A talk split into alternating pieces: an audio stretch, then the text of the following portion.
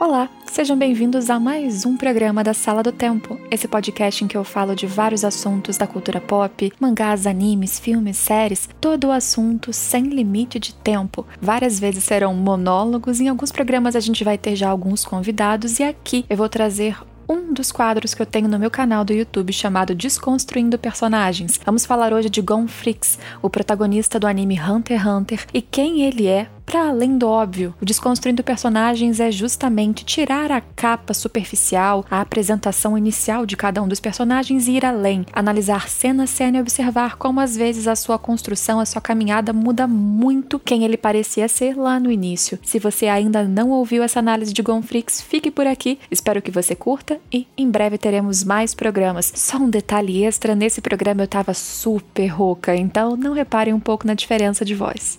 Quem é Gon Fricks? A gente conhece Gon Fricks como um garoto de 11 anos que nasceu e cresceu e mora até então na Ilha da Baleia, uma ilha que basicamente as pessoas mais transitam do que moram lá, não tem muitas crianças e, portanto, o Gon cresceu em contato direto com a natureza, com os animais, e isso foi parte fundamental para formar a sua própria personalidade. Não só os seus instintos e habilidades físicas, que são também muito próximos do que animais têm, mas também da sua forma de agir, julgar e o que priorizar. Gon poderia, num olhar mais superficial, ser facilmente enquadrado em um protagonista que é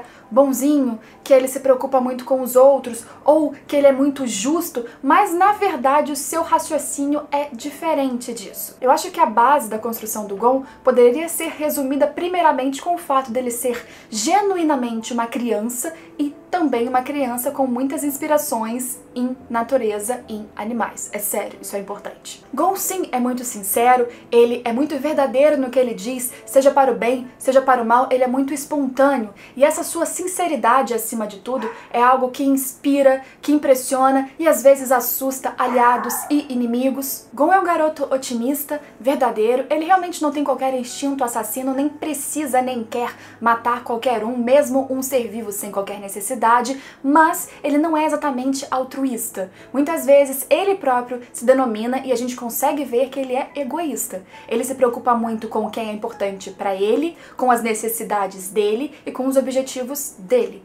Ele começa a história na sua jornada de se tornar um hunter, assim como seu pai, Jim Fricks, que o deixou na Ilha da Baleia para ser criado pela Mito, a prima dele, a tia do Gon, porque ele precisava e queria viver o seu sonho de ser um hunter.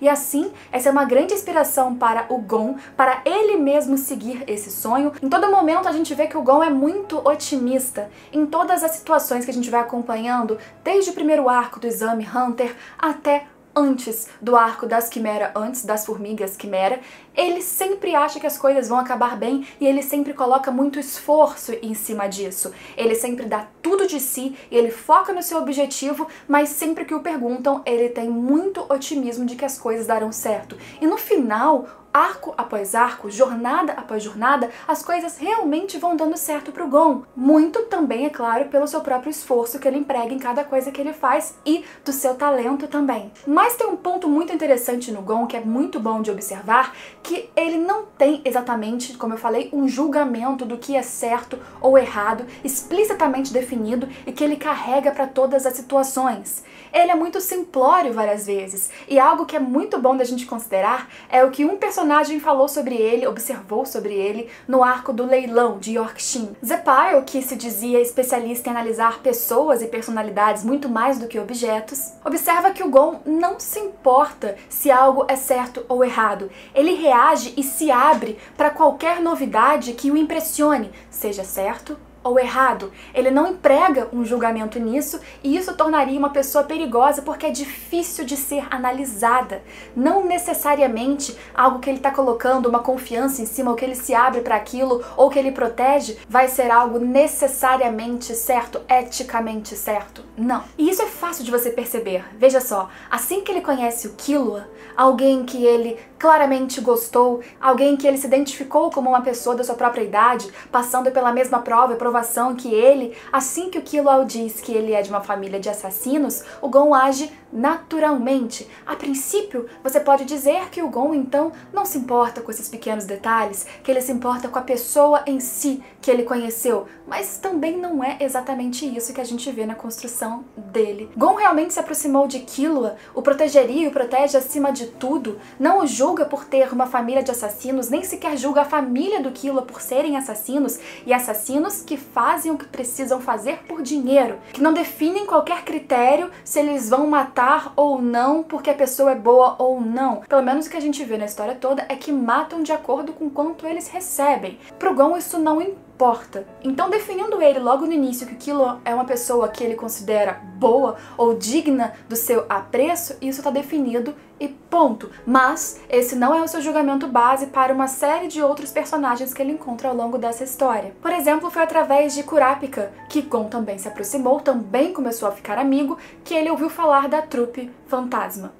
As aranhas, aqueles responsáveis por coisas terríveis, atrocidades com pessoas que Gon nunca viu, porém que fizeram algo com uma pessoa que ele conhece, que destruíram o clã Kurta, o clã do Kurapika, que fizeram com que Kurapika tivesse tanta raiva, ódio e um desejo de vingança dentro de si, e no arco de Yorkshin, quando Gon encontra as aranhas, ele já tem um julgamento muito bem estabelecido sobre aquelas pessoas. Naquela hora, mais uma vez, ele fala algo que a gente concorda com certeza. Ele questiona por que e como aquelas pessoas conseguem matar desconhecidos sem sentir nada, e ele fica muito enfurecido quando ele percebe, por exemplo, que esses mesmos assassinos sem coração, sem piedade, frios, também podem sentir raiva, sofrimento pela perda de uma pessoa que eles gostavam do grupo deles que foi igualmente assassinada. Essa raiva que o Gon sente por Nobunaga é raiva de alguém que não perdoa um assassino, que faz algo cruel e que pode sentir algo bom por outra pessoa. Essa incompatibilidade de sentimentos do cara que é muito ruim, mas também pode sentir algo muito bom por outra pessoa, isso irrita o Gon e é muito expressivo se você pensar que é muito próximo do que ele sentiu lá na sua virada no Arco das Quimeras. Ao longo de toda a sua jornada, o Gon viu muitas pessoas morrerem, o Gon viu muitos assassinatos e muitos assassinos. Nem todos foram julgados desta forma por ele. Nem da forma que ele julgou que ele foi tranquilo com o Killua, nem da forma muito decidida que ele julgou Nobunaga e todas as aranhas. O Gon parece ser muito simplista, ele é muito objetivo, ele tem definições muito simples do que ele precisa fazer e do que ele vai fazer. A gente vê em vários momentos aquela piada de que quando os planos se tornam complexos, as explicações muito alongadas, ele começa a pifar, sair fumaça, e isso mais do que uma piada, mais do que mostrar que talvez o Gon não seja tão inteligente, tão articulado psicologicamente, na verdade mostra que, de novo, ele é muito preto no branco, 8 ou 80, certo ou errado de acordo com o que ele pensa. Então, muitas vezes, quando ele vai definir o que fazer, e isso é algo que o Killua já fez piada em alguns momentos do anime, ele decide, ele define que ele vai fazer aquilo, eventualmente dá certo ou não, mas ele não pensa nos poréns, nas tangentes, nas possibilidades extras. É aquilo e ponto, porque sim. E muitas vezes o porque sim é um objetivo que agrada a ele e só. Por exemplo, para mostrar que ele não é o herói simples altruísta que quer salvar o mundo, durante a etapa de caça da prova do exame Hunter, ele define que ele precisa pegar o número do Hisoka, que é o seu alvo ali principal, e para fazer isso, a melhor estratégia em determinado momento é esperar o Hisoka começar a sua caça, ir atrás de alguém ou alguém para matar. E o seu plano todo se constrói de usar este momento como isca para pegar um Hisoka despreparado, não esperando ser atacado por uma terceira pessoa, para pegar o seu número. E ele faz isso. Ele não elabora um plano para depois salvar a pessoa, ele não se importa. É pegar e fugir. Faz parte do jogo? Sim, mas de novo a gente vê que ele não é o herói altruísta, o herói super justo. Ainda na prova, no exame Hunter, nessa mesma etapa, ele também, em determinado momento, após um acordo ali com a Ponzo, decide que vai pegar a plaqueta dela, mesmo que ela merecesse muito mais aquilo do que o seu amigo Leório, mas porque ele achava conveniente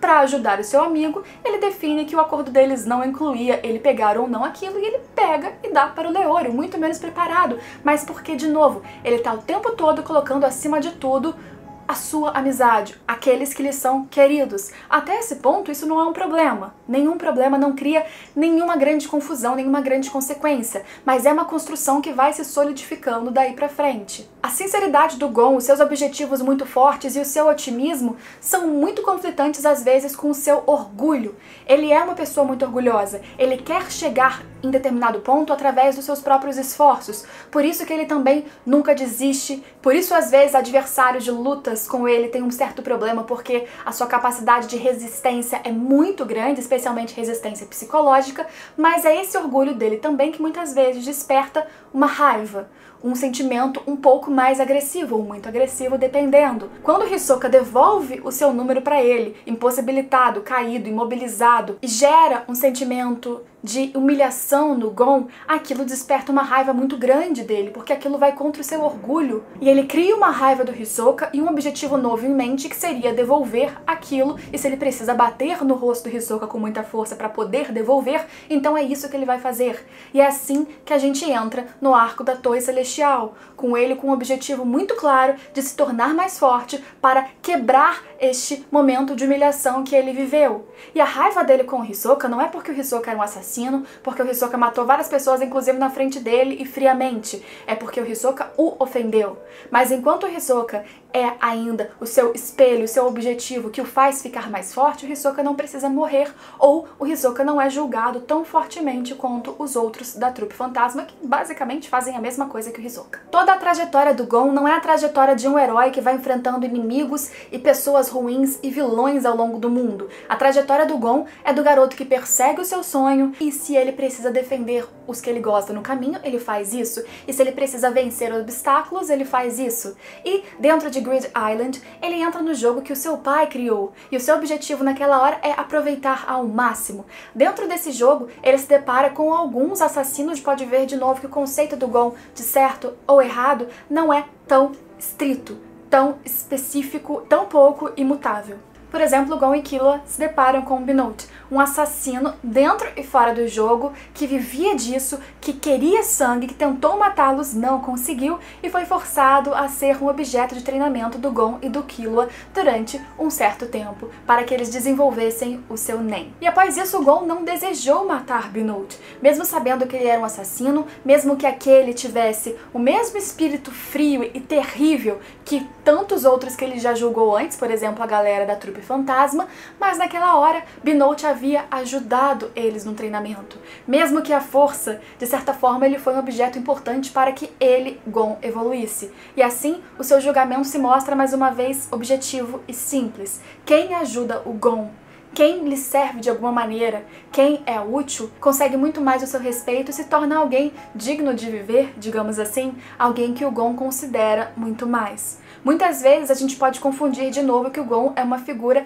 explicitamente boa, que ele simplesmente não quer a morte de ninguém, mas não é assim. E compreendendo isso fica muito mais fácil de compreender por que Gon virou este ser, esta pessoa, esta figura do ódio que ele vira no arco das Quimera antes. Também em Greedy Island ele encontra Genthru, o cara que explodia um monte de jogador porque ele queria vencer ali dentro, zerar o jogo e ganhar a sua recompensa milionária, bilionária. Mas Genthru se tornou um desafio maior para o Gon a partir do momento em que ele foi um obstáculo no seu objetivo de zerar Grid Island. Mas sim, ao lutar com essa pessoa e se aliar com outros que queriam derrotá-lo, ele também colocou muito da carga daqueles que ele conheceu e que foram prejudicados, mortos por esta pessoa dentro do jogo que ele estava tentando aproveitar. E isso foi importante para que durante essa luta o Gon desse tudo de si, e aí é um momento importante em que ele justamente fala durante a luta: ele quer ir com tudo. Ele quer se testar. Ele vai contra o plano que ele fechou com Killua e Biscuit porque ele queria fazer o que ele tinha interesse.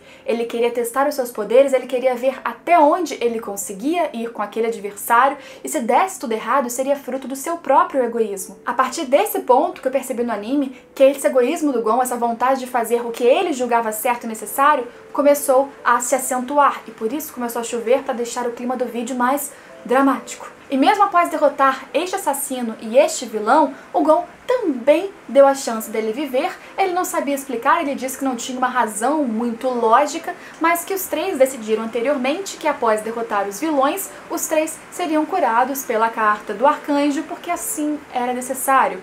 E o Kilo assim tem uma lógica muito explícita nessa hora de dizer que eles eram assassinos menores do que ele era, porque ele Kilo matava simplesmente por dinheiro, sem nenhum objetivo maior e eles matavam para concluir um jogo, que na verdade, se fosse colocar numa balança, talvez o Killua fosse inclusive pior, e portanto ele não poderia julgá-los, não poderia matá-los. O Killua tem um desenvolvimento diferente do Gon, que a gente pode falar talvez em outro vídeo se vocês quiserem, mas o Gon, naquela hora, de novo, tem um pensamento muito simples. Não tem muita lógica, mas a gente chegou na conclusão de que vocês eram jogadores fazendo o que era preciso, então vocês podem viver. Já sofreram bastante. Durante a luta ele já deu tudo de si para derrotá-lo, se testando e talvez até Gon sabia que ele poderia morrer durante aquele teste. Não morreu. É através do jogador Goren Nu que chega nessa mesma cena que na verdade a gente vê um pouquinho da ideia do que a gente pode formar do Gon a partir de então. Ele diz, por exemplo, que para ele não deveriam salvar aqueles assassinos porque pessoalmente ele sofreu com eles, ele viu pessoas que ele considerava ou que ele se aproximou morrendo na mão de tantos caras que explodiam os outros e para ele, por exemplo, Killua era melhor porque ele pessoalmente gostava mais do Killua e pronto. Para ele essa era uma lógica que ele verbalizou e que para ele funcionava. Mas coincidentemente esse é um pensamento que apesar de parecer ilógico nesta hora, neste momento, nessa cena vai ser usado também pelo Gon. Após concluir o jogo, Gon é mandado para Kaito e a gente começa o arco das Formigas Quimera. Até então, Gon era um Hunter, tinha pistas do Jin, conseguiu vencer o jogo que o Jin preparou para ele. Ele começa a ver que os seus objetivos talvez estejam sendo traçados justamente pelo seu pai, que tem a intenção de que ele fique cada vez mais forte e que o jogo seria um treinamento. E agora ele ser enviado para Kaito faria parte de outro treinamento, um Hunter que conseguiu encontrar o Jin, um Hunter que tinha o respeito do seu pai, um Hunter que era muito forte e agora ele queria aproveitar mais uma chance de ficar ainda mais forte, de atingir os objetivos dele e do Jin para ele. E aquilo deixou muito feliz. E, sem querer, inevitavelmente, eles acabam partindo no meio disso tudo para uma nova missão que se mostraria muito mais perigosa e muito diferente de tudo que ele havia passado até esse momento. No começo, tanto para o Gon quanto para o Killua, tudo aquilo não passava de mais uma nova aventura, de mais uma nova missão, parecida com todas as outras que eles já tinham passado. As formigas quimeras sim pareciam ser assassinas, fortes em determinado nível, mas eles só tinham contato com uma ou outra, principalmente soldados, e aquilo se desenvolvia muito fácil. O Kaito era muito forte, ele derrotava todas num instante, e aí que de repente eles se deparam com uma aura terrível, uma aura da Pitou. E Pitou acaba atacando eles num instante, sem ter qualquer aviso prévio. E aí, antes de ser desacordado de propósito pelo Killua, Gon consegue ver Kaito perdendo um braço e ficando ali sozinho para enfrentar uma inimiga muito forte. Como eu falei, Gon, muito simples, sempre foi muito objetivo, sincero, simples no que ele queria para atingir seus objetivos e até então ele estava atingindo tudo. Ele nunca havia perdido uma pessoa, nunca havia lidado com uma situação tão caótico com resultados tão terríveis. E principalmente, o Gon, sim, tem muito do que uma criança teria. O pensamento dele não passa por tantas camadas, por tantos níveis, e não necessariamente porque ele seja burro. Beleza, ele pode não ter um nível de articulação realmente nem próximo do Kurapika, mas porque ele é muito honesto e objetivo, e assim é a forma que ele funciona. Ele passa a partir desse momento a ter o objetivo primeiramente de recuperar o Kaito e de ficar forte para poder voltar e recuperá-lo.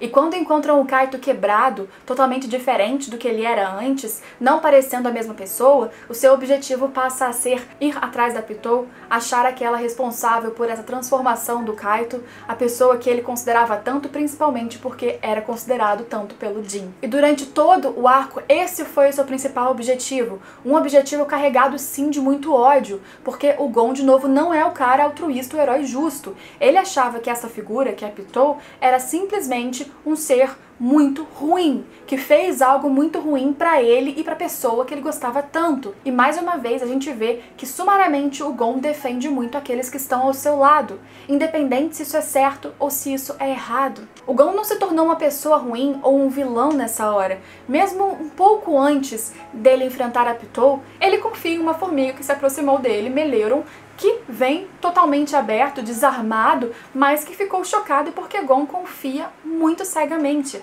Por instinto, talvez? Sim, mas ele se desarma e aceita aquela pessoa, aquele ser, na verdade, como um amigo, um aliado, mas deixando claro que se ele traísse o Gon, o Gon teria livre possibilidade de matá-lo e acabar com ele. Ele não é bonzinho. Ele apenas segue muito bem os instintos e define muito simplesmente se esse ainda é aliado, se é indiferente ou se é inimigo. E a partir do momento que ele coloca aqui como inimigo, como ele colocou, optou, ele não tira. Principalmente se essa inimiga fez algo tão grave e talvez irremediável como ela. Todo o seu treinamento, todo o seu foco, como eu disse, são embasados a partir desse momento em chegar até a Pitou e conseguir enfrentá-la. E quando ele chega e encontra Pitou finalmente, ele vê uma cena que ele não esperava. Ela parada, desarmada, sem toda a sua aura de ataque, na verdade fazendo algo com uma humana que está atrás de si. E assim que ele entende que provavelmente, na verdade, ela estava curando uma humana, isso, assim como aconteceu com Nobunaga, mas num nível muito maior, deixa sua cabeça em conflito e ele detesta isso. Ele vê que aquela figura que ele colocou como explicitamente ruim, ponto, sem camada, sem nenhuma nuance, sem nenhuma camada cinza, ajudando alguém, ajudando um ser humano por objetivos quaisquer, isso o ofende porque isso vai contra a lógica que ele próprio criou. Isso vai contra a verdade que ele precisa acreditar para continuar o seu objetivo. E ele fica com mais raiva ainda. Aquilo não para. Nem o Killua falando qualquer coisa, porque naquele momento ele diz pro Killua que o que ele disser não importa, porque só ele sabe o que ele sente, só ele sabe a importância do que ele tá sentindo, do que ele precisa fazer. Ele não quer ouvir mais ninguém. Ele tá embebido de ódio. E não só porque matar alguém que ele gosta. Vamos de novo lembrar, o Gon, ele sempre foi foi assim. Ele confia ou não, ou ele é indiferente. A sua lógica se baseia muito em quem faz bem para ele, para quem ele gosta, ou para quem faz mal. Ele não quer salvar o mundo de todos os vilões, mas sim ele vai enfrentar aqueles que fizerem mal para ele, principalmente que fizerem mal para alguém que ele gosta tanto. A Pitou era um exemplo desse. E ela, nesse molde, nessa forma que ele criou, não podia ter uma camada. Isso fez muito mal para essa lógica que ele criou na sua cabeça. E ele só esperou ela curar minimamente a Komugi porque ele precisava da Pitou viva para até esse momento talvez curar aquele Kaito que estava diferente e quebrado. E aí, quando depois ele descobre que não há possibilidade de curar Kaito, porque na verdade ele já havia morrido, que aquilo era um fantoche completamente livre de alma ou de qualquer parte do Kaito que ele conhecia, aí ele explode. Aí ele deixa todos os seus sentimentos explodirem dentro dele e sendo alguém com nem com um grande potencial de aura, ele deixa que todo o seu corpo consuma o seu máximo possível, por isso ele muda até fisicamente, por isso ele se acaba todo para chegar num potencial necessário para derrotar Piton. E a derrota não é simples, ele não apenas a mata ou a incapacita e vai embora, não, ele destrói e ele destrói de um jeito que você só imaginaria sim um vilão fazendo. E não porque ele se tornou um vilão, mas porque ele deixou fluir todos os sentimentos que ele sempre deixou fluir. Ele sempre foi muito verdadeiro e expressivo sobre o que ele sentia, mas naquela hora, o que ele deixou fluir, o que ele cultivou por muito tempo e deixou estourar, foi diferente foi muito drástico, foi muito cruel e por isso a luta dele e esse resultado é muito cruel. Eu já havia entendido parte dessa história quando eu assisti a primeira vez, mas reanalisando tudo isso, que eu vi que na verdade o Gon sempre foi essa pessoa. Ele sempre foi a criança sincera, muito otimista, que foi lidando aos poucos com pessoas perigosas, com um mundo diferente, mas ele saiu da Ilha da Baleia, que ele não tinha contato com quase ninguém, que ele cresceu com natureza e animais e foi progressivamente descobrindo o mundo e os perigos e de repente passou por uma situação muito mais drástica do que ele poderia imaginar, sendo uma criança. Lembrando, de novo, que, por exemplo, o Killua já havia passado por muitas situações muito mais drásticas para criar uma personalidade com a mesma idade do Gon, muito distinta do que o Gon tinha. O seu lado que podia ser positivo, de ser muito sincero, de ser muito objetivo, de ter um orgulho misto com uma convicção e um esforço, naquela hora agiu contra ele.